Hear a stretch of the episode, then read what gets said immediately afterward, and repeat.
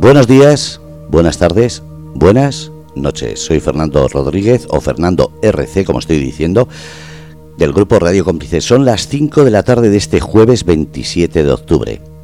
Y ya sabéis que los jueves es el día de soñadores, de ilusiones, pero sobre todo de inversiones, de emprendimiento, de asociacionismo, de colaboracionismo, de solidaridad con pensar que podemos, entre todos, lograr una economía mejor. Y para eso tenemos el programa Lloras o Vendes Pañuelos con Eva Bernal. Y no existiría el programa si no, estaría, si no estaría Eva. Eva, buenas tardes. Muy buenas tardes, Fernando. ¿Qué tal estás? Y bueno, también feliz tarde, feliz día a todos los que nos escuchan de las diferentes partes. Pues muy bien, contento y voy a ponerte el mapa para que lo veáis vosotros y mientras... Eh, Perfecto. Ahí está. Esto es lo que veis vosotros, que como estás viendo nos supera esta vez Estados Unidos, Alaska y Hawái por goleada, mira el tono de España. Y después está Francia, Alemania y Estados Unidos, Hawái y Alaska. Son los países que ahora mismo nos están escuchando a las 17 y 2 minutos de este jueves 27 de octubre. Pues me parece perfecto. Y bueno, eh, un saludo para todos ellos, para todos los que nos estén escuchando. Y, bueno, vamos a, entrar en materia. Quiero empezar, antes de presentar al invitado, en comentar una cosita que esta mañana me ha llegado y quiero compartir con la gente que nos escucha. Y es que eh, ayer mismo el propio Elon Musk eh, saca al mercado una tarjeta Visa que transforma al instante criptovisas en dinero usable. Pertenece a una plataforma que se llama Stellar y y tiene toda la pinta de ser esperada, la, esperada tarjeta del sistema financiero cuántico, que es el que ahora mismo está empezando a despuntar, como el que está un poco eh, puesto en las dichas financieras sabe que el sistema SWIFT y el tradicional va a caer, si no cae hoy, caerá mañana, caerá, no sé, el próximo mes, la próxima semana, no se sabe, pero esto está cayendo y en picado y, bueno, eh, es interesante porque además me han pasado eh, imágenes de, la tarjetita que es una pasada, es una verdadera pasada cuando, cuando la puedan ver ya. Y, igual comparto, eh, bueno, en, en, nuestro grupo de, de, Dar el Paso, pues les voy a compartir el vídeo con de la tarjetita en cuestión, ya, ya la, la van a poder ver. Y bueno, las personas que están un poquito al tanto de, todos estos sistemas financieros eh, saben que, bueno que, que, han estado cambiando los sistemas de pago internacionales al nuevo estándar, ¿no? Y el ISO 2022 pues es, un estándar basado en XML y, bueno, eh, son datos y son estructuras y son, está mucho más encriptado y es mucho más seguro que el sistema que conocemos siempre del SWIFT. El mes de lanzamiento que está fijado para noviembre de 2022 de este año, o sea, en poquitos días, y eh, empezará cumplimiento la, la norma ISO 2022. La transición para que los bancos avancen hacia este nuevo sistema monetario digital continuará hasta que sea obligatorio. Y eso será, Dios mediante, en noviembre de 2025. Se hace dentro de tres añitos. El que no esté puesta las pilas, que se las ponga, porque sí o sí nos vamos al sistema cuántico. Y eso ya es un hecho, Fernando. Ya, eh, ya no son probabilidades y ya no son cosas que pueden pasar o no pueden pasar. Esto ya son certezas y cosas que ya se están implementando, implementando, perdón, ya, pero ya mismo. ¿Por qué sigue la gente dudando sabiendo que ya no solo son noticias, sino que los mismos eh, gobiernos están demostrando que esto es viable y está siendo utilizado ya en distintas partes del mundo?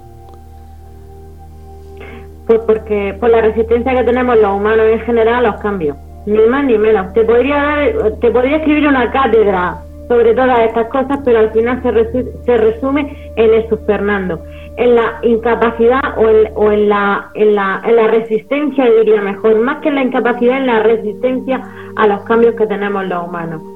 Eh, los humanos no, somos animalitos de costumbre y como animalitos de costumbre cuando hay variaciones pues nos sentimos inseguros y nos sentimos inseguros ¿por qué? pues porque no nos también no nos preocupamos muchas veces en conocer cosas que, que nos vienen mucho mucho mejor que y que bueno que los cambios ¿por qué tienen que ser para mal? ¿por qué no pueden ser para bien? siempre y cuando pues la entendamos y, nos preocupamos por, ir aprendiendo y avanzando.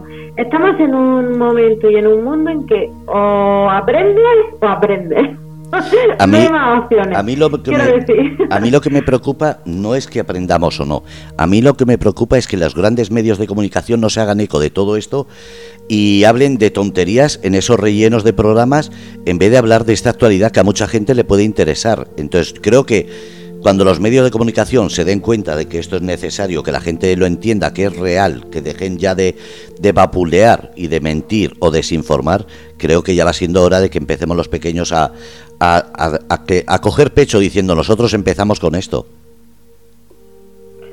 Bueno, Fernando, porque para eso tenemos programas que, como tú dices, aunque seamos más pequeños y más modestos, pero tenemos programas para esta gente que realmente sí que está preocupada y que quiere avanzar en la vida y que realmente sí que le importa eh, lo que va a suceder y quiere estar actualizado o actualizada o quiere eh, no, no quedarse estancado, pues para eso estamos. Eh, siempre ahí, tiene, tiene, siempre podemos elegir. En esta vida ahora mismo tenemos la capacidad de escoger y de escoger qué, pues qué es lo que quiere hacer.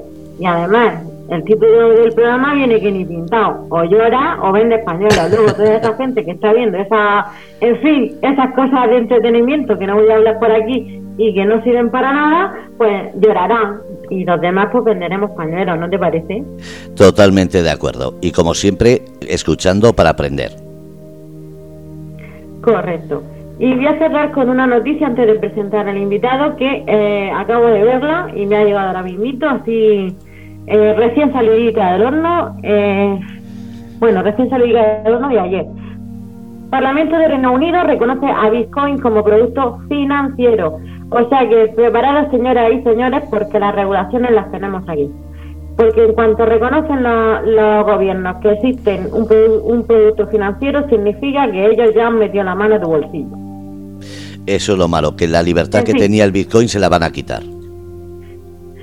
Escucha, era lo que más me gustaba del Bitcoin, así que eh, en el momento en que lo quieran meter en cintura, no, te digo que va a quitar, que se va a quitar el atractivo porque eso no va a ser nunca, porque además la libertad que te da y cuando lo entiendes sabes cuál es, eh, no te la va a dar nadie porque eso es una, es una, es un, son monedas descentralizadas y por lo tanto mismo eh, no van a poder van a poder regularla en el, en el, en el, en el, en el ámbito que ellos puedan manejar pero el 80% a lo mejor me paso no no pueden no pueden no pueden manejar porque no tienen esa información porque no es centralizado no pasa por una institución. Entonces pero para eso hay que entender esa tecnología y como esta tarde nos vamos a dar una clase magistral será en otro momento pues eh, lo dejamos ahí, dejamos ahí la intriga, en otro momento pues hablaremos más detenidamente qué significa los sistemas descentralizados y en este caso el sistema financiero descentralizado, pero esta tarde venimos a hablar de otras cosas y venimos a hablar con un invitado que traigo que también nos va a contar cosas muy interesantes, por cierto. Yo calladito ya. Bueno, gracias Fernando. También decir para antes de nada eh, que se dispone un chat para las personas que quieran comentar, decir, preguntar, dudas, lo que sea, pues está ahí para en directo para que puedan formularlas pues con toda libertad. Así que dicho esto, gracias Fernando, gracias a Radio Cómplices por, por, este, por ofrecernos este programa para poder un poquito tener, ser una ventanita al mundo y que vayan eh, sonándole las cosas y bueno, hablando de cosas, aunque ahora mismo, gracias a Dios, pues eh, hay mucho mucha información para el que, la, que la quiera aprovechar, pero bueno, esta es otra más y aquí estamos para ayudar y poner nuestro granito de arena.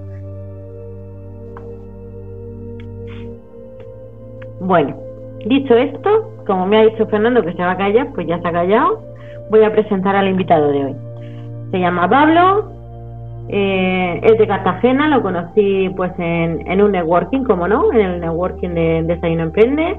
Y bueno, la verdad que fue, como yo digo, eh, eh, profesional a más no poder, porque realmente es un profesional como la, Copa de un Pino. A mí me, me, me, me envolvió enseguida de su forma de hablar, su forma de decir, pese a su juventud, su forma de expresarse y las ideas tan claras que tiene. Y eso me encanta en una persona. Cuando una persona tiene claridad de pensamiento, sabe dónde va, sabe desde dónde parte y sabe dónde quiere llegar. Y además, además no solamente eso, sino que también tiene su mapa de, de, de, camino al éxito. Eso es una cosa que me encanta. Así que, pues bueno, eh, ahora mismo eh, es una persona que está haciendo gestión de fondos, aunque cuando yo lo conocí, pues estaba al frente de una, de una agencia de marketing digital. Así que, pues bueno, eh, mejor que yo, nos va a hablar él, prefiero que lo cuente él y que nos cuente un poquito su trayectoria profesional. Así que, pues sin más dilación, buenas tardes, Pablo, ¿qué tal estás? Hola, señores, buenas tardes. muchas gracias, Eva, por, por tus palabras. Bueno, eh, las palabras son hechos, digamos que eso es así y es como yo lo viví, ¿no? Entonces, pues bueno, cada, cada uno cuenta su experiencia desde el punto de vista en el que se encuentra. Dicho esto, me gustaría un poquito que me comentaras de ti, o sea, como un chico eh, con tu juventud y tu corta edad tiene las ideas tan claras para decir yo no quiero trabajar para nadie, yo quiero emprender e inicia a emprender. Así que soy toda oído. Bueno, pues básicamente yo cuando era más joven, digamos, eh, trabajé en una empresa de una, fábrica, ¿vale? Y mm, como tú bien dijiste, antes de que yo me, hiciera la empresa de, de, marketing digital, estuve empezando en eso, como he dicho, una empresa, ¿verdad? Y nos quedamos a cargo nosotros, un compañero y yo, de un departamento de marketing digital, ¿vale? Entero, ¿vale? Entonces, ¿qué pasa? Duplicamos dos años seguidos eh, los resultados del departamento de marketing digital a nivel de enviar presupuestos a clientes, que es justo el foco de, em, ese departamento. Entonces, claro, viendo los buenos resultados que, obtuvimos en, estos años, decidimos salir de la empresa y montar eh, pues bueno, una, propia, ¿vale? Para, servir a clientes en, todo el ámbito de, de, esto, de páginas web, marketing digital, en fin, todo lo que, lo que tú ya sabes. Y bueno, eso fue hasta que también te conocí dentro de Desayuno Emprende y demás. Y luego, bueno, pues como, como va la vida, la vida da muchos cambios. Yo siempre eh, he llevado, mm, me, he interesado por las inversiones y siempre he llevado mi patrimonio y bueno, el patrimonio de pues amigos y dando más o menos ah, mm, consejos de, de, de qué se podía invertir no en ciertos, en ciertos sectores. Sobre todo yo llevo patrimonio inmobiliario y patrimonio en criptomonedas, ¿vale?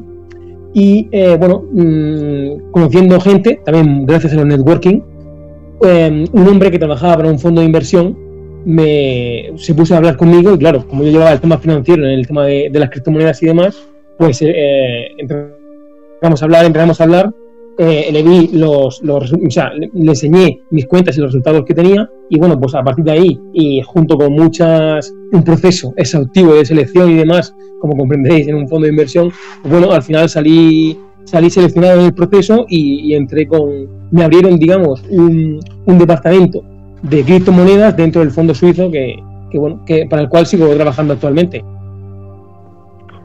pues impresionante y para la, para la corta edad que tiene ha sido una vida intensa, diría yo, ¿no? Pero bueno, vamos eh, a, vista de pájaro, ya tenemos un poquito, sabemos quién es Pablo, pero ahora me gustaría un poquito eh, ahondar un poco en, en, cosas más puntuales. Eh, hemos tenido un, en, 2020 una subida brutal del BTC. O sea, veníamos de 2019 de 3.000 y nos plantamos en 2020 eh, a, a, entre 2020 y 2021 a casi los 60.000. Y ahora otra vez pues hemos va cayendo, va cayendo, va cayendo, aunque bueno, parece ser que la resistencia está entre los 20.000 más o menos, por lo que estoy viendo un poco en gráficos que se va manteniendo ahí entre 19 y 20. ¿Cómo ves el presente eh, viniendo de, de, todo lo del pasado que, venimos tan, tan mm, no sé tan, con tanto eh, subida y bajada eh, cómo ves el presente del BTC ahora mismo eh, bajo tu punto de vista hablamos de, de precio verdad entiendo. Sí Sí, sí, claro, hablamos del precio de la valoración del BTC en función, eh, digamos, sí, referenciándonos entre 2019, 2020, 2021 y ahora mismo en 2022, ha tenido como unos picos muy altos, ¿no? tanto de subida como de bajada. Entonces, pues no sé, me gustaría un poquito que hicieras así tu, visión y tu análisis de, de, de, esa, de esos picos tan pronunciados que han habido. Sí, bueno, básicamente mm, Bitcoin y la mayoría de criptomonedas que están correlacionadas con, con él, ¿vale? Eh, digamos que han, han seguido el recorrido del Nasdaq, que son los índices, eh, el índice de, americano de, mm, de empresas del sector tecnológico, ¿vale? Y ahora el tema es que macroeconómicamente parece que no van a estar tan eh, favorecido como ha podido estar hasta ahora. Pero sin embargo, yo sí que a corto plazo puede ser que venga un periodo de lateralización, ¿vale? Incluso con alguna bajada más, pero eh, eh, yo estimo que para a lo mejor, eh, no sé si, aquí los oyentes saben lo que es el halving de Bitcoin, que es la reducción de emisión a la mitad de los mineros. Entonces, bueno, cada, cada, cada, ciclo normalmente tiene un máximo y un mínimo. Pues yo espero que este ciclo de Bitcoin no tengo claro si superará el máximo que ha llegado el ciclo anterior, que sea en los 69 mil dólares, pero sí que espero que para el siguiente ciclo lo supere con creces. Quiero decir, estoy hablando de mm, quizás cifras de entre los 80 mil y 120 mil o 100 mil eh, dólares por Bitcoin. Para, para el siguiente ciclo, no el siguiente, ¿vale?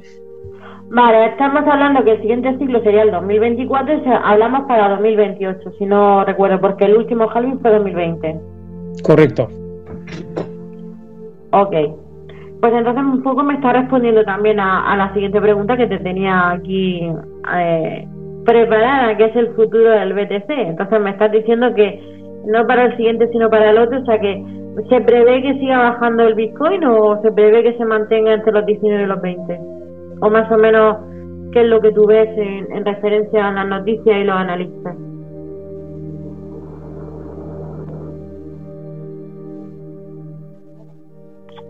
¿Hola? Uy, he perdido, he perdido a Pablo.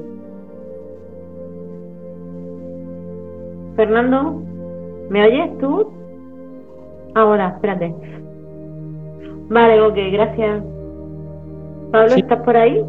¿Puedes repetir que se me, se me fue?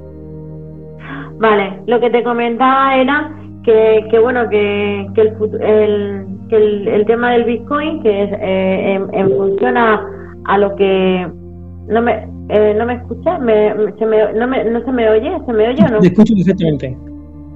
Vale perfecto. Ok eh, en función a lo que a, a, lo que estamos viendo o sea al tema de, de los Harvey y, y, de y de todo lo que está sucediendo eh, mm, según los analistas que de cara a eh, futuro eh, va a bajar se va a mantener va a subir eh, de cara a corto, medio y largo plazo? A ver, aquí siempre hay eh, gustos de, de, todo tipo. Algunos te dirán que van a subir, otros te dirán que van a bajar.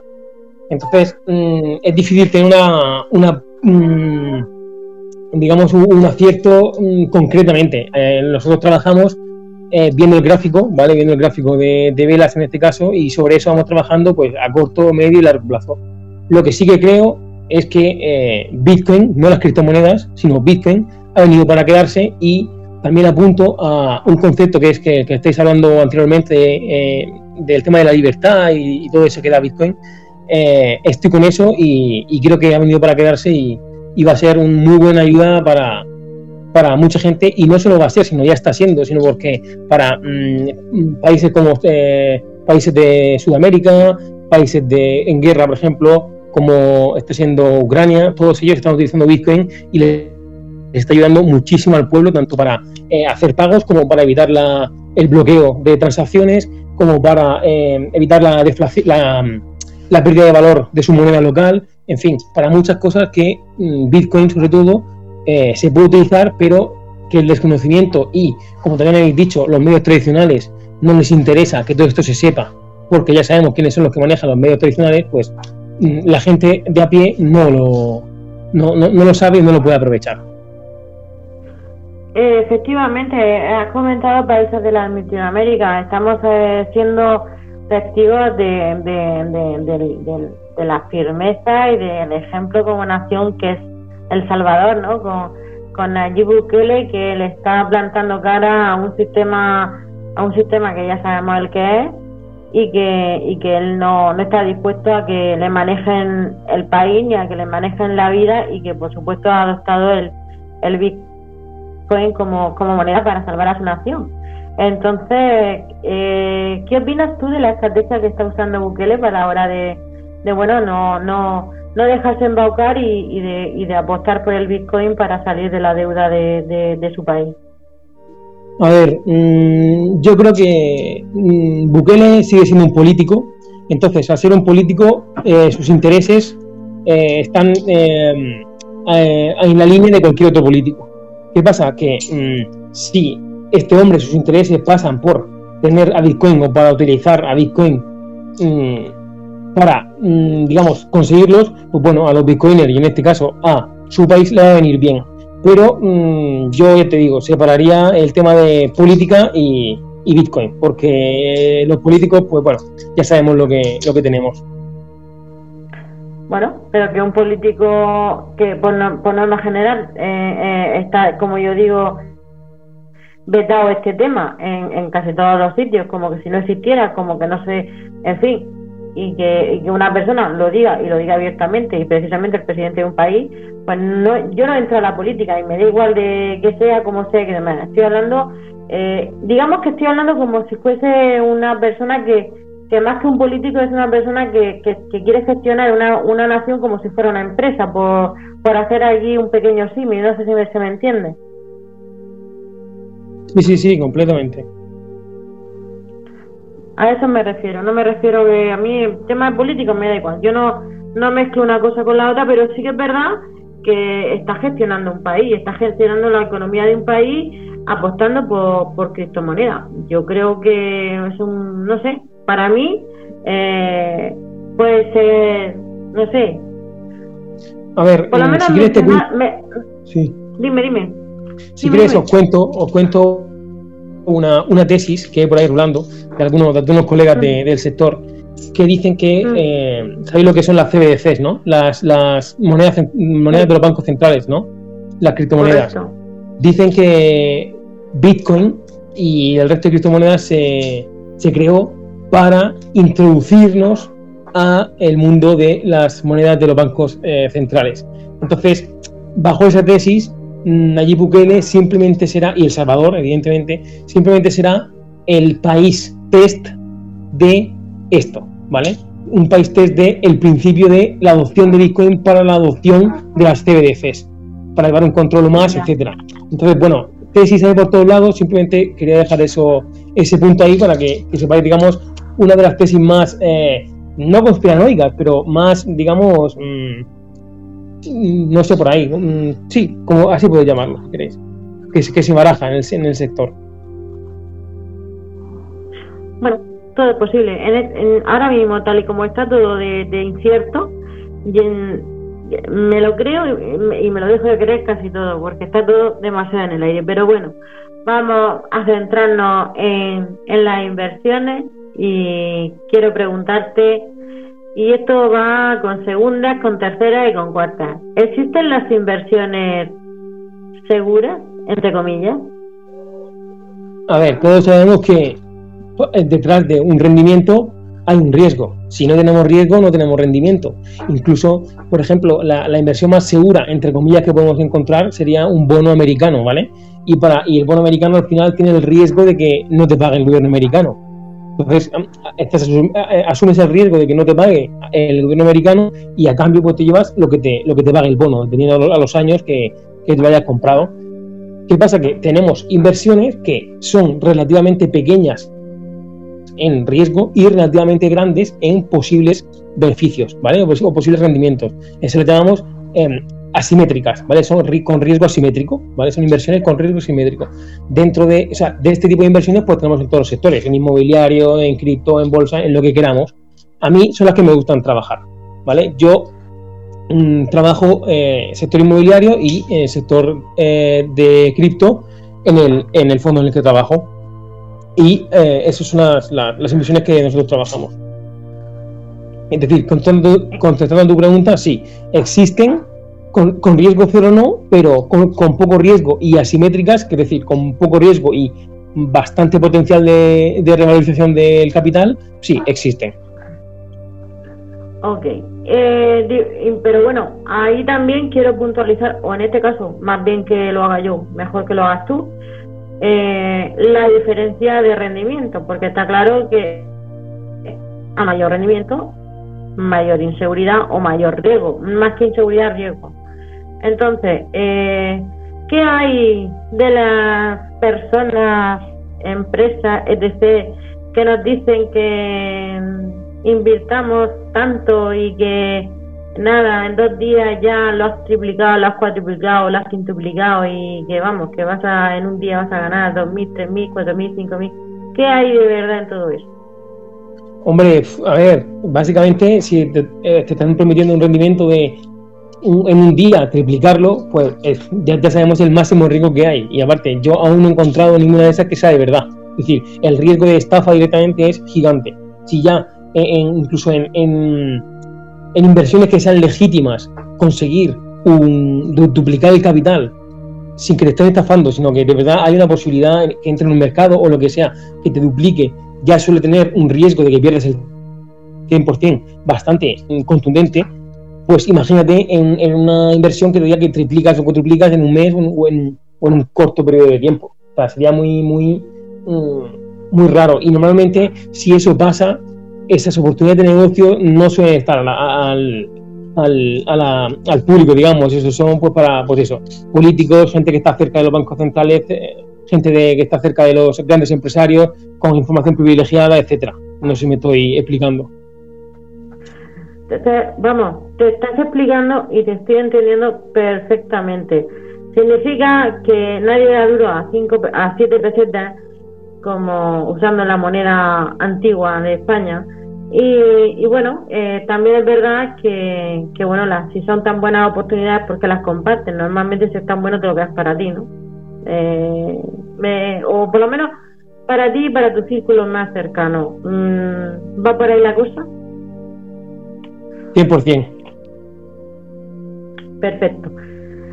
Pues vamos a ir a otra cosita que tengo yo aquí anotada y que quiero, eh, porque siempre lo, digo yo, lo he dicho en muchos programas, pero aquí está eh, el que lo explica una persona pues que se dedique a esto, pues es más, igual es más fácil de entender y, y lo puede entender la, la gente mejor y, bueno, también es un punto de vista que, que me interesa conocer a mí.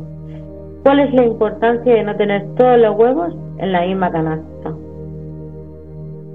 A ver, la importancia es básica porque mm, en el tema de las inversiones, si haces un all-in, que se llama, mucha gente sabe lo que es, eh, y te falla, pues has perdido el 100% de tu... Sí. Explica lo que es para los que no lo saben. Un all-in es mm, apostar todo tu dinero a una misma jugada. Entonces eso, en lo que es la gestión de riesgo, que es lo que tienes que tener cuando gestionas capital, de igual que sea capital para otros, o tu capital, tienes que tener una gestión de riesgo, una planificación. Entonces, eh, meter el 100% de tu, de tu capital en una inversión es tener gestión de riesgo. Es una correcta gestión de riesgo dependiendo de en qué activos, de qué capital que tengas y demás, tienes que diversificar en, yo no te estoy diciendo en diferentes mercados, sino dentro, por ejemplo, aunque sea en un mismo mercado, imagínate, mercado inmobiliario, por ejemplo, pues en en cinco casas para alquiler, una nave industrial en diferentes zonas, etcétera. Es decir, que, por ejemplo, si hay un terremoto, como hubo en Lorca, por ejemplo, aquí en la zona de Murcia, y se cae un edificio, que no tengas tú el 100% invertido en ese edificio, porque si no, asumes un riesgo muy elevado por no estar correctamente diversificado. Genial. Y ahora otra pregunta que tengo curiosidad por saber, y es que existe un poco un diseño de, de un portafolio de éxito o un portafolio de más nivel o menos nivel de riesgo, digámoslo así. No sé si me explico, no sé si me entiendes. ¿A nivel de, de cripto o en general? Pues en general, pues me puede valer en cripto y me puede valer en general. O sea, pues, pues ya que estamos en Cristo, pues vamos a poner el ejemplo en Cristo, porque en general sería un abanico muy grande. Quizá en Cristo se pueda un poquito más eh, adaptar al tiempo y que sea más, más entendible. para coger un menos, mercado.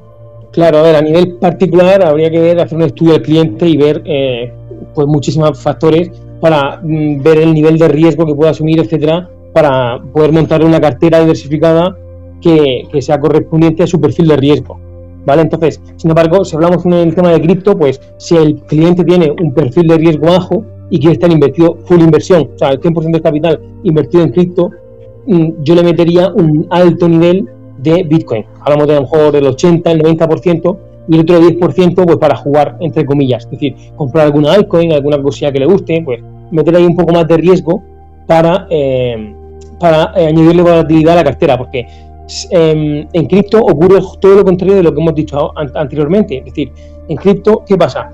Cuanto más diversificas, más riesgo tienes. ¿Por qué? Porque en criptomonedas lo más seguro es Bitcoin. Entonces, cuanto más capital tienes diversificado en diferentes criptomonedas, más riesgo asumes de bajada o de que ese proyecto se, se, quede en cero de valor. Entonces, ¿qué pasa? En criptomonedas, cuanto menos diversificación, porque tienes todo metido en, Bitcoin, es una cartera más segura que si lo tienes eh, diversificado. No sé si me estoy explicando dentro de, dentro de las criptomonedas. Sí, te entiendo perfectamente. Estaba hablando como valor seguro, entre comillas, lo de valor seguro la denominación eh, oro digital al Bitcoin, ¿estás de acuerdo con ella, por decirlo de algún modo? Sí, sí, sí, estoy de acuerdo. Mm, yo creo que Bitcoin mejora en ciertos aspectos al oro, pero sí, se podría, se podría tener un símil a, eso. Vale, pues entonces digamos que teniendo en cuenta que, es el, digamos, oro digital entre muchas comillas, eh, podemos decir que parte de la, o sea, en una, en una en un portafolio, em, eh, ¿cómo se dice? Em, eh, conservador eh, sería la mayor parte en Bitcoin y luego eh, una pequeña parte pues en, en altcoin y demás. En, en, proyectos incluso nuevos, más, consolidados, en fin, en algo más, digamos, menos seguro que, que ahora mismo en la moneda referente, que en este caso sería Bitcoin. ¿Qué opinas de Ethereum? ¿Ethereum este, es interesante tener en cuenta o nunca va a llegar a, la... no le va a hacer sombra nunca al, Bitcoin? A ver, Ethereum eh, para... para mm, ¿Cómo explico esto? La, la, diferencia principal que hay entre Bitcoin y las demás criptomonedas es que Bitcoin no es un proyecto, no es una empresa. Entonces, se diferencia de todas las demás criptomonedas por eso. No hay ninguna persona detrás que, de la que dependa. Sin embargo, Ethereum, como el resto de criptomonedas, hay un proyecto detrás y hay una gestión de la inflación y la gestión de la masa monetaria, digamos, en este caso, de las monedas, de los Ethereum. Entonces, ¿qué pasa?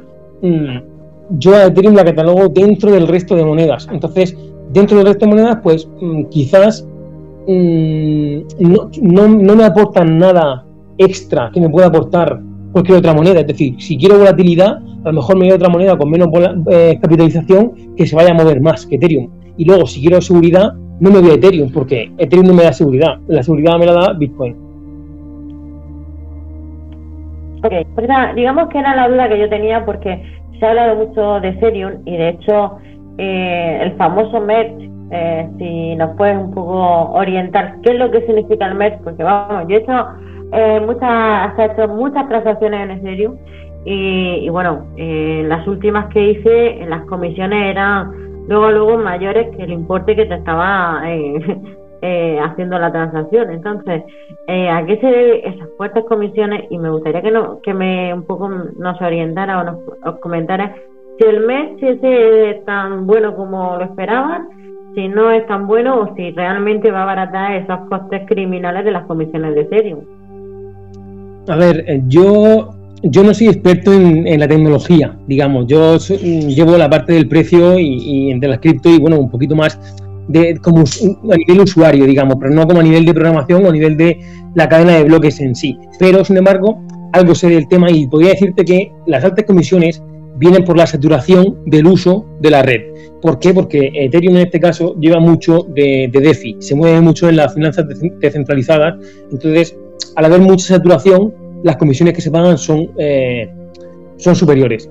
El merge lo que, lo que hace no es bajar las, las, las comisiones, sino que a nivel de emisión monetaria, es decir, que antes el tema de eh, la emisión, o sea, digamos que se emitían más eh, Ethereum de los que se em, de los que se desde los que se quemaban con el tema de comisiones, ¿vale? Sin embargo, es decir, que em, digamos que Ethereum era inflacionario, ¿vale? Se, cada vez había más Ethereum, entonces se supone que después del merge, ahora mismo como se ha quedado es que es deflacionario, pero sin embargo no tiene un supply fijo, que significa que a lo mejor ahora mismo hay mm, como máximo, me estoy inventando, no, sé cuánto es el supply de Ethereum, 80 millones de Ethereum, que, que será mucho más, pero bueno, 80 millones de Ethereum, pero mañana a los jefes de Ethereum le da por ahí y dicen, venga, pues te subo el supply máximo a 80 millones 500 mil.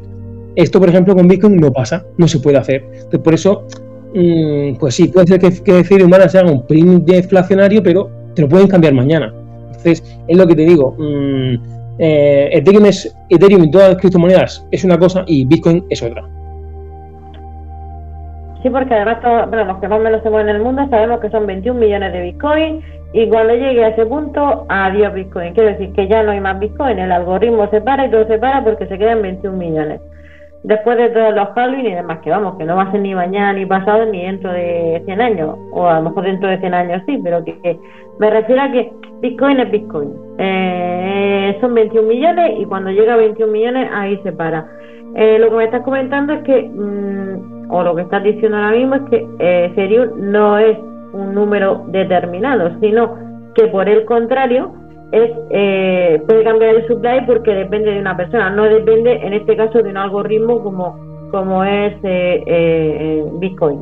Más o menos es así lo que nos, lo que nos estás contando. Sí, bueno, a ver, mm, Ethereum también va para algoritmos, solo que si, por ejemplo, queremos hacerlo mm, mm, poniéndolo en el sistema financiero actual, digamos que Bitcoin representa el oro, que es finito, no hay más oro que tú puedas sacar de la tierra, hay, el que hay, aunque quede un poquito por explotar, pero hay el que hay, no hay más, no puedes fabricar oro, pues eso es Bitcoin. Y Ethereum lo podríamos poner como el dinero, el dinero puede ser la cosa que utilicemos todos los días, ¿vale? Pero sin embargo, te viene la impresora de los bancos centrales y te crean más dinero. Pues aquí es igual, es exactamente lo mismo. Eh, Ethereum puede ser el dinero, pero Bitcoin es el oro. Entonces, básicamente, esa es la, y no hay otro oro, no hay ningún sustitutivo al oro. Sin embargo, eh, dinero tenemos muchísimo dinero, tenemos el euro, el dólar, etcétera. Entonces, ese, es el símil. Pues, Ahora que dices eso, te voy a hacer una pregunta trampa. En fin, voy allá. Eh, eh, tú sabes, hablando del dinero, porque como has puesto el símil del dinero y el oro, tú sabes que una de las cosas que del, del, del reseteo para el sistema cuántico es otra vez volver al patrón oro que se desvinculó en 1971, que fue Nixon, el presidente de Estados Unidos, cuando le dio la suelta a la Reserva de su impresora. Y bueno, y después mm, más bancos, el Banco Central Europeo, etc, etc, pues nada, se compraba una impresora y imprimir billetes como si no costara. Eh, Sabes que ahora mismo el tema está en que la deuda es tan grande y está todo tan sumamente el sistema colapsado que quieren volver al patrón oro. Eh, ¿Más o menos tienes información sobre ese particular? A ver, yo solo sé que acaba, yo, a ver, es muy difícil de, de, cuadrar el tema y de especular cómo lo van a hacer, pero lo que sí que parece que está claro es que acabarán haciendo una quita, una quita de la deuda a, ciertas personas o a ciertos mm, gobiernos o, no sé cómo se hará el tema porque eso es muy difícil de, de, saber, pero lo que sí que parece claro es que acabarán con las monedas digitales de los bancos centrales, ahí acabarán eh, con, eso, es decir, 100% eh, controlado todo nuestro dinero, 0% de efectivo. Y también lo que puedo decir es que eh, todos los, BRICS, que son Rusia, mm, China, Brasil, todas estas potencias emergentes. la India, Sudáfrica, y, sí, correcto. Y, la Unión Soviética, vamos. Sí, correcto. Están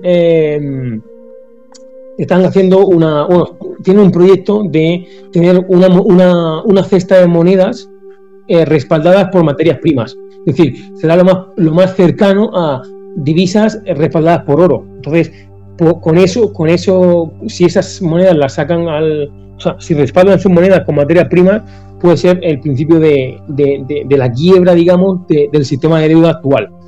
Pero claro, esto ya es demasiado especular y ni siquiera los, los que se dedican a eso, ni los expertos en, en, todo este tipo de cosas, pues lo saben a ciencia cierta.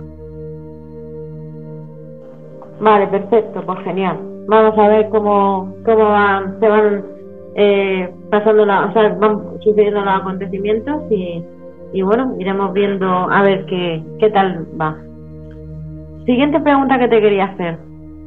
¿Nos podrías decir un poquito qué puntos hay que tener en cuenta a la hora de invertir? En fin, una persona que diga, quiero invertir, pero ¿cómo puedo hacer de un portafolio o de cómo puedo hacerlo para no equivocarme demasiado? Entre comillas, lo de no equivocarme demasiado. Claro está. Sí, a ver, la primera regla que todos sabemos de la inversión es no te gastes dinero que no te puede permitir perder. Cuando esa regla la tienes mm, entendida y la tienes interiorizada, pocos problemas puedes tener en tu vida con el tema de perder dinero en las inversiones. Puede ser que pierdas dinero y te quedes sin dinero de inversión, pero no te vas a quedar, no, vas a perder dinero que has necesitado para vivir, ¿vale? Segundo punto, podemos tener que tengas tu colchón de seguridad. Es decir, a lo mejor tú tienes que tener en el banco, pues si tus gastos mensuales, me lo invento, es de 2.000 euros, pues tú tienes que tener mínimo un año de gastos mensuales en tu, en tu banco guardado para, eh, para cualquier cosa, pues te despiden del trabajo, quiebra la empresa, mm, cualquier cosa, se te rompe el coche y, tienes que comprarte uno nuevo, todo ese tipo de cosas, tienes que tener un, un, colchón de seguridad para eso. Y una vez que tengamos estas dos premisas hechas, ya ahí empezamos a buscar dónde podemos invertir el dinero que me sobra. Yo eso es lo que diría como, asesor financiero de, eh, a, un término general. Ya después, claro, dependiendo de la, situación de cada cliente, del riesgo que quiera asumir, del patrimonio que tiene, pues mm, se, se, pueden elegir otras carteras, mm, o sea, unas una, carteras u otras, dependiendo del riesgo. Yo, en mi caso, ya, te, ya os digo, eh, el tema de los criptoactivos y el tema inmobiliario son los dos que, que más toco. Ok, perfecto. Hombre, tenemos en cuenta siempre que, tenemos que saber de qué disponemos, lógicamente, pero bueno, siempre y cuando lo tengas claro, pues lógicamente, pues siempre habrá, digamos que, hay un portafolio digamos personalizado para cada persona. Digamos, portafolio ideal, ¿puede ser? A ver, el portafolio ideal ahora mismo, ya te digo, depende de muchas cosas. El mío ideal es 50% cripto, 50% inmobiliario inmobiliario entendiéndose como casas para alquilar, ¿vale? Pero claro, dentro de eso, pues hay infinitos matices, como hemos dicho antes, pero lo que digo, si, me tengo que mojar o tengo que decir el mío, 50% cripto, porque mm, yo me encanta el riesgo y encima me dedico a eso, a las criptomonedas, entonces claro, tener un 50% cripto para mí es cómodo. Y luego, como también me dedico al, sector inmobiliario, pues claro, pues 50-50, uno me da estabilidad, eh, ingresos pasivos con, con los alquileres y demás, y en el otro tengo el riesgo y pues también tengo ciertos ingresos pasivos y demás, y entonces, pues bueno, eso un 50-50, pues en ese aspecto queda bien. Y no hace falta que la diversificación sea 20% en un sector, 20% en otro, otro 15% en otro, no. No hace falta que sea diversificado por sectores, sino que puede ser dentro del mismo sector diversificado en diferentes activos que corran diferentes riesgos. Entonces, mm, diversificación sí, pero ojito con ella. Ok, por ejemplo, ¿qué le dirías a una persona, por ejemplo, que no ha invertido nunca? Imagínate que llega una persona que no tiene mucha idea que no y que no ha invertido nunca y, que quiere, bueno, quiere probar suerte o quiere saber qué, es y cómo hacerlo. Bueno, pues ah, lo primero, que tenga, que cumpla las dos normas que hemos dicho antes, la de no invierta nada que no puedas eh, perder y que tenga y la segunda, el colchón de seguridad y una vez eso, yo lo que, después de haber pasado muchas, muchas historias y evidentemente en mi carrera, pues eh, que de primera, si no se tiene mucho conocimiento financiero, yo acudiría a un, a un experto y ya cuando ya te vayas introduciendo un poco, que veas cómo se hace, etcétera, pues ya si quieres te puedes probar con tus cositas. Pero de primera, elige, eh, si elige un eh, experto en el sector en el que quieras invertir o si ni siquiera sabes en el, en el sector que quieres invertir, pues cógete un, un, un asesor financiero generalista que seguro que te puede que te puede ayudar o incluso fórmate, ahora mismo en YouTube hay muchos hay muchos formadores, mucha mucha gente que regala su contenido, entonces pues bueno, pues por ahí se puede se puede curiosear. Me parece perfecto. En tu hablamos voy, voy directamente a tu a tu experiencia no personal tanto en las inversiones como en general, en las inversiones en general. Eh, bueno, antes de eso te voy a hacer otra pregunta que me acaba de llegar así, de forma fulminante. Estabas en una empresa de marketing digital. ¿Qué es lo que pasó para que de pronto de una de, de, de, pasarte como empresario de, o como estar al frente de una, de una agencia de marketing digital, te cambies directamente al mundo de las inversiones? Bueno, yo en realidad mm, ya llevaba las dos cosas a la vez. Yo llevaba la, empresa de marketing y aparte pues tenía mis inversiones y me las gestionaba para mí. Lo que hubo un momento que, bueno, pues mm, en la vida pues a las personas pues les cambian la, mm, las etapas. Y yo sentí que mi etapa ya era intentar, o sea, era directamente pasarme al tema financiero completamente y ayudar sobre todo a, las personas a que hagan la asesoría de, sus inversiones y aparte llevar yo pues mi capital. Y bueno pues a partir de ahí pues todo lo que todo lo que todo lo que hemos hablado básicamente ¿Piensas que fue una decisión acertada a día de hoy? O sea, ¿estás contento con tu decisión, me, me refiero? Sí, sí, estoy contento y aparte que, dejé, dejé la empresa en buenas manos. O sea, que estoy contento y con la conciencia tranquila. Bueno, eso, eh, vamos, eso entendemos que, siempre ha sido así, pero bueno, eh, eh, como me interesa más bien la, experiencia tuya personal, es esa, es decir, bueno, cuando, porque cuando te, planteas un cambio, pues siempre tienes, pues ese, de, no sé, ¿cuántos años llevaba al frente de, la agencia de marketing? Llevábamos tres o cuatro años, me parece, cuando, cuando lo dejé, sí. Vale, ¿cuánto tiempo lleva en las inversiones? pues eh, como yo solo, o sea, es decir, mm, profesional 100%, dos años y, algo. Pero bueno, tocando ya el tema de las inversiones, ya lo sabes tú que antes pues ya hacía mis pinitos. Pero vamos, profesionalmente, tanto con el fondo como ya con mm, tal, dos años y, poco, desde que dejé, desde que dejé la, agencia. Ok. Eh, a eso me refería, obviamente de manera profesional. Entonces ya llevas dos años trabajando eh, con, el tema de las inversiones, con lo cual sabes perfectamente qué es lo que, bueno, qué es lo que, más o menos, o sea, más o menos no, perfectamente sabes en qué, en qué, en qué, en qué suelo te mueves. Pero quería hacerte también otra pregunta más, si es acerca de, por ejemplo, cuando tú llega un cliente y, bueno, la mayor, bueno, voy a hacértela un poquito más genérica. La, todos los clientes que te llegan tienen la idea clara saben lo que quieren o realmente no tienen ni idea y van para que les? Hombre, todo tipo de clientes. Hay algunos que me dicen directamente, oye, tengo 120 mil euros y quiero que me los inviertas en inmobiliario. Vale, yo busco eh, dentro del perfil de, de, casas que yo trabajo y, se lo, y, se lo, y se lo gestiono al cliente. O otros me dicen, venga, tengo 30.000 euros y quiero invertirlos en cripto, pero no tengo ni idea. ¿Qué hacemos? Entonces a lo mejor digo, pues mira, yo con estos 30.000 euros haría esto, esto y esto, o lo metería en estas DEFIs y estaría más tranquilo con esto y lo vería a más largo plazo, etcétera. Entonces, digamos que mm, tengo dos tipos de, clientes. Gente que no, que ya ha hecho alguna cosilla, pero no tiene claro dónde quiere tirar, y otra gente que, directamente me dice, quiero esto, y, eso es lo que se le da, vamos, básicamente. Perfecto, pues eso me parece genial y, y súper interesante. ¿Alguna anécdota que, puedas contar así en antena de, estos dos años? Así, obviamente sin nombre y sin nada, solamente alguna anécdota que te haya sucedido que te hayas quedado así un poco como diciendo qué ha pasado aquí. A ver, lo que, lo que se me ocurre así básicamente fue en el tema de, de cuando estuve haciendo el networking con el, con el hombre este que, que, fue el contacto del fondo al final. Me dijo, sí, yo estoy ahora con, con una empresa tal que me da ciertos rendimientos y le digo, ahora en bull market esos rendimientos, pues si, si mira ahora mismo simplemente haciendo poco, mira los rendimientos que se, puede, que se pueden obtener. Entonces, claro, en ese momento el hombre dijo, no puede ser, no puede ser tal, y sí, sí, entonces le expliqué todo el tema, cómo funcionaba, y a partir de ahí mm, fue donde, donde me contrataron, ¿no? Entonces, la anécdota esa de que, mm, digamos que mm, con poco se puede conseguir mucho más que se puede que eh, que, digamos que, que, las grandes, mm, que, grandes fondos, digamos, claro, luego cuando, cuando pasas a, gestionar patrimonio ajeno, pues no es lo mismo. No puedes conseguir el mismo, no puedes, no puedes tener el mismo riesgo, tienes que gestionar con, eh, con ciertas normas y no es lo mismo, claro. Yo cuando en ese momento mm, gestionaba mi capital y podía hacer, entre comillas, más locuras a nivel de riesgo que las que puedo hacer ahora. Pero bueno, esa es la anécdota, claro, que mm, yo antes podía manejar tal y ahora como estoy con más riesgo, pues como que te llevas un, capón de la realidad. No sé si me estoy explicando en ese, en ese, en ese aspecto.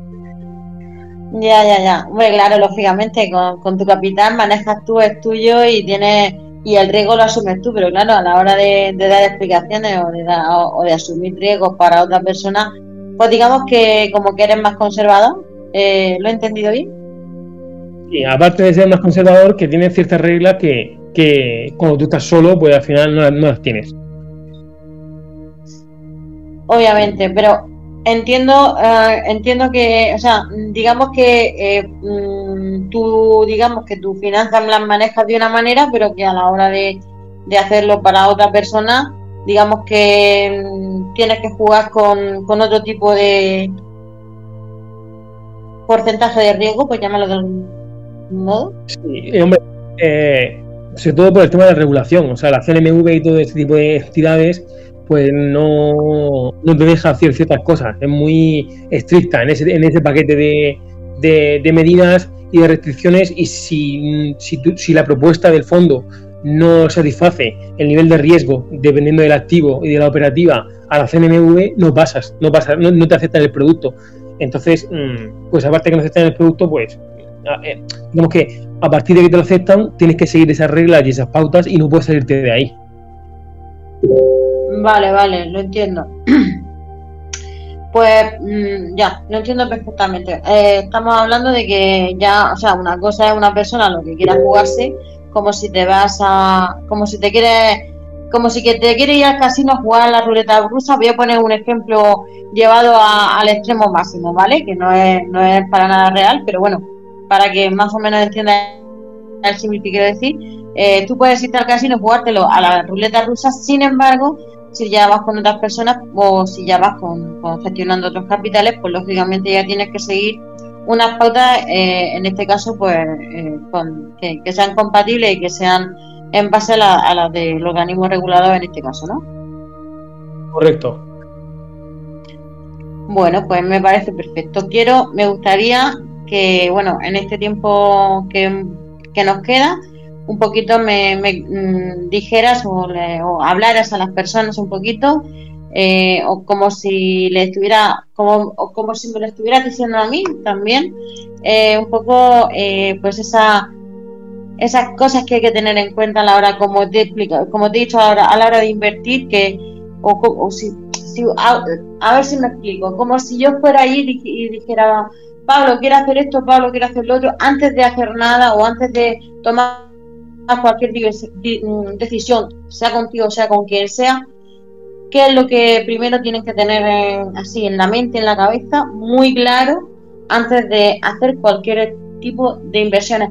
Me da igual la que sea. Hemos puesto esta tarde el ejemplo de criptomonedas o de inversiones inmobiliarias porque eh, la hemos basado en tu experiencia y porque tú eres el invitado y nos hemos estado ciñendo a todo lo tuyo. Pero bueno, me da lo mismo, como si quieres invertir en, no sé, en un terreno en la luna, me da igual. Eh, ¿Qué es lo que antes que hacer nada tienen que pensar y cómo un poco eh, tienen que tener esa mentalidad, que no me salía la palabra, esa mentalidad a, la hora de tomar la decisión de invertir en lo que sea?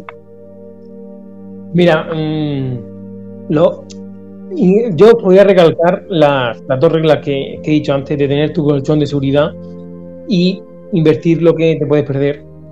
¿Por qué? Porque, por ejemplo, cuando, cuando tú tienes invertido eh, en, cualquier mercado, imagínate que tienes, yo que sé, 100.000 euros invertidos en, Bitcoin, por ejemplo, y Bitcoin te baja, te baja al 50%, tú ves que tu cartera ha bajado un 50% y luego, eh, ¿qué pasa? Que ahí las ganas de vender para recuperar o para dejar de perder inundan la psicología del inversor.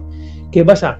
Que si tú tienes tu colchón de seguridad y tienes todas tus necesidades cubiertas, esa, necesidad de vender no es necesidad real, es necesidad de miedo. Entonces, una vez que tienes e, eso claro, como tú no necesitas de verdad vender, sino que es psicológicamente, cuando tú entiendes eso, es mucho más fácil no vender. Porque normalmente cuando baja un 50% suele ser el peor momento para vender. Entonces, ¿qué pasa? Ese colchón es, es, muy importante tanto para no invertir cuando no puedes invertir, como para no desinvertir cuando no tienes que desinvertir. Obviamente, fíjate que eh, ahí sí que te, perdona que te interrumpa Pablo, pero ahí sí que tengo que decirte una cosa y es que fíjate que la mayor parte de la gente cuando dicen que el Bitcoin es una estafa es porque han cometido la insensatez, falta de información, falta de formación y falta de, de, como tú bien has dicho, asesorarse por personas adecuadas. Mm, vamos a poner motivos X, me da igual. Pero de comprar cuando está caro y vender cuando está barato. Yo no entiendo cómo hacen eso cuando con cualquier casa, si nos ponemos, si nos vamos al bien tangible, como son los bienes raíces, nos vamos a cualquier casa y no se te ocurriría nunca comprarla cara y venderla barata. Siempre la compraría a un precio más barato y la esperaría que estuviera cara para venderla. ¿Hasta ahí estamos todos claros o no? Sí, correcto. Siempre es el juego del miedo. El miedo es la clave. Claro, pero es que, ¿qué diferencia hay entre un bien tangible, como es una casa, o un bien intangible, como en este caso es la criptomoneda, en este caso Bitcoin, que es el que estamos hablando? ¿Qué diferencia hay a la hora de hacer una inversión pura y dura? Hombre, mm, el inmobiliario siempre es un activo más seguro y más reconocido por la gente. Y el Bitcoin está dentro de los mercados financieros que son mucho más desconocidos por el público en general y encima es mucho más difícil llevar la psicología y mucho más fácil que te manipulen los medios de comunicación. Entonces, claro. Sí, eh, pero, sí, pero Pablo, el comportamiento es el mismo. O sea, quiero decir con esto que una vez que te, que o sea, una casa no se te ocurriría comprar la cara y la barata y un Bitcoin exactamente igual. O sea, cómpralo cuando esté más bajo de precio y venderlo cuando esté más caro. No lo compres cuando esté caro y lo vendes cuando esté barato. Quiero decir, a la hora de hacer compra-venta, mm, mm, yo creo que el comportamiento es el mismo. Compras más barato y vendes más caro, ¿no? Hasta donde yo llego. Claro, al final el factor que, que entra es el miedo o la necesidad. Si tienes miedo el miedo por dejar de ganar, o, sea, por perder, por perder dinero, hace que tomemos las decisiones. O directamente la necesidad, como hemos dicho antes, de que tengo que venderlo porque tengo que darle de comer a mis hijos, o porque tengo que comer yo, o por lo que sea, pues es, esos son los dos principales problemas. Por lo tanto, mm, para, para, solventarlo lo máximo posible, lo mejor es eso. Tener tu colchoncito de seguridad, eh, asesorarte, si puedes asesorarte, y si no, formarte lo máximo posible. Bueno, pues vamos a dile lo último que diría para ya modo despedida. Te, dejo todo tuyo para que digas lo que tú sientas que tengas que decir como pincelada final para terminar el programa de hoy. Que bueno, espero que las personas que nos hayan escuchado les haya servido, hayan tomado buena nota, porque de ello le puede, de, de tomar buena nota y buenos consejos, puede depender pues el futuro financiero. Y con eso pues no se puede. Así que pues te dejo para que te despidas y digas tú pues alguna frase final y ya pues vamos a ir terminando el programa que ya son las seis, tenemos que dar paso a lo siguiente. Vale, pues mm, por ejemplo, si, hay gente en Sudamérica que, os siguen, seguro que ya esto saben mucho, pero aquí en España no, no lo saben tanto. El tema de sacar el dinero de los bancos de tu país tener el dinero diversificado en ciertos eh, bancos extranjeros. ¿Por qué? Porque siempre en tu país hay cierto riesgo de bloqueo o de mm, cualquier cosa que te bloqueen la cuenta del banco, ya no, ya no solo a nivel nacional, sino puede ser en concreto a ti solo, y te dejan sin operativa y te dejan con muchísimos problemas por no poder disponer de tu dinero. Entonces, lo mínimo que yo mm, aconsejaría es tener diversificado el dinero o tus ahorros en diferentes bancos o en diferentes sitios o sacarlo directamente del banco o lo que sea, ¿vale? Y tener en el banco lo mínimo posible. La mínima operativa, pues para eso, para pagar las facturas mensuales, etcétera. Pero mm, en el banco, o por lo menos en el mismo banco del mismo país, tener el mínimo dinero posible. Eso es lo que eh, podría aconsejar. Y luego, pues bueno, si queréis saber un poquito más de tema técnico de finanzas, o sea, de, mercados financieros, podéis seguirme en Twitter, en TikTok, en YouTube, Palonario Trader. Y bueno, alguna cosilla más que quieras añadir, Eva, o que me quieras preguntar, estoy, estoy disponible. Bueno, pues muchísimas, pero ya por mi parte de momento, por el momento, que no digo que más adelante no te convoque otra vez, por el momento te solamente agradecerte pues todo lo que, todas las respuestas que nos has dado, los consejos, tu experiencia puesta en, para que las personas que nos estén escuchando pues bueno puedan eh, pues escucharla y bueno reflexionar. Cuanto menos de reflexionar y luego ya pues tomar sabias decisiones. Y bueno agradecerte tu, tu presencia aquí y todo lo que nos has dicho y que bueno eh, eh, que tenga mucho éxito que, y que bueno y no descarto de en pronto pues volvamos a, a seguir hablando del tema que nos apasiona que son las inversiones y en este caso la criptomoneda. Gracias por estar aquí Pablo. Gracias a vosotros eh, Fernando ¿estás ahí? Aquí estoy, atento a todo y decir que se ha unido a mitad del programa más o menos Holanda. Los países siguen siendo los mismos, pero Holanda se ha unido sobre mitad del programa. Perfecto, pues bueno, pues también un saludo a Holanda, un saludo a todos los países que nos han escuchado. Eh, gracias Radio Cómplice, gracias Fernando por estar siempre ahí. Eh, y bueno, que tengan una eh, feliz y maravillosa semana. Y, bueno, nos vemos el, el, siguiente jueves en el programa Lloras o Vende Españolos aquí en, el grupo Radio Cómplice. Gracias por estar ahí, gracias por ser y estar y os deseo una feliz y abundante semana. Chao, chao. Habéis escuchado Lloras o Vendes Pañuelos, aquí en Grupo Radio Cómplices. Los jueves a las 5 de la tarde con Eva Bernal y siempre con grandes y buenas noticias. Un abrazo a todos y como decimos, jueves 5 de la tarde, aquí en Radio Cómplices, Lloras o Vendes Pañuelos. Y seguimos con la tarde, y agradecer a la gente que está pinchando en los enlaces de los socios que son los que ayudan a crear y a seguir con proyectos. Un abrazo a todos desde Grupo Radio Cómplices y desde el programa Lloras o Vende Español con Eva Bernal, 5 de la tarde.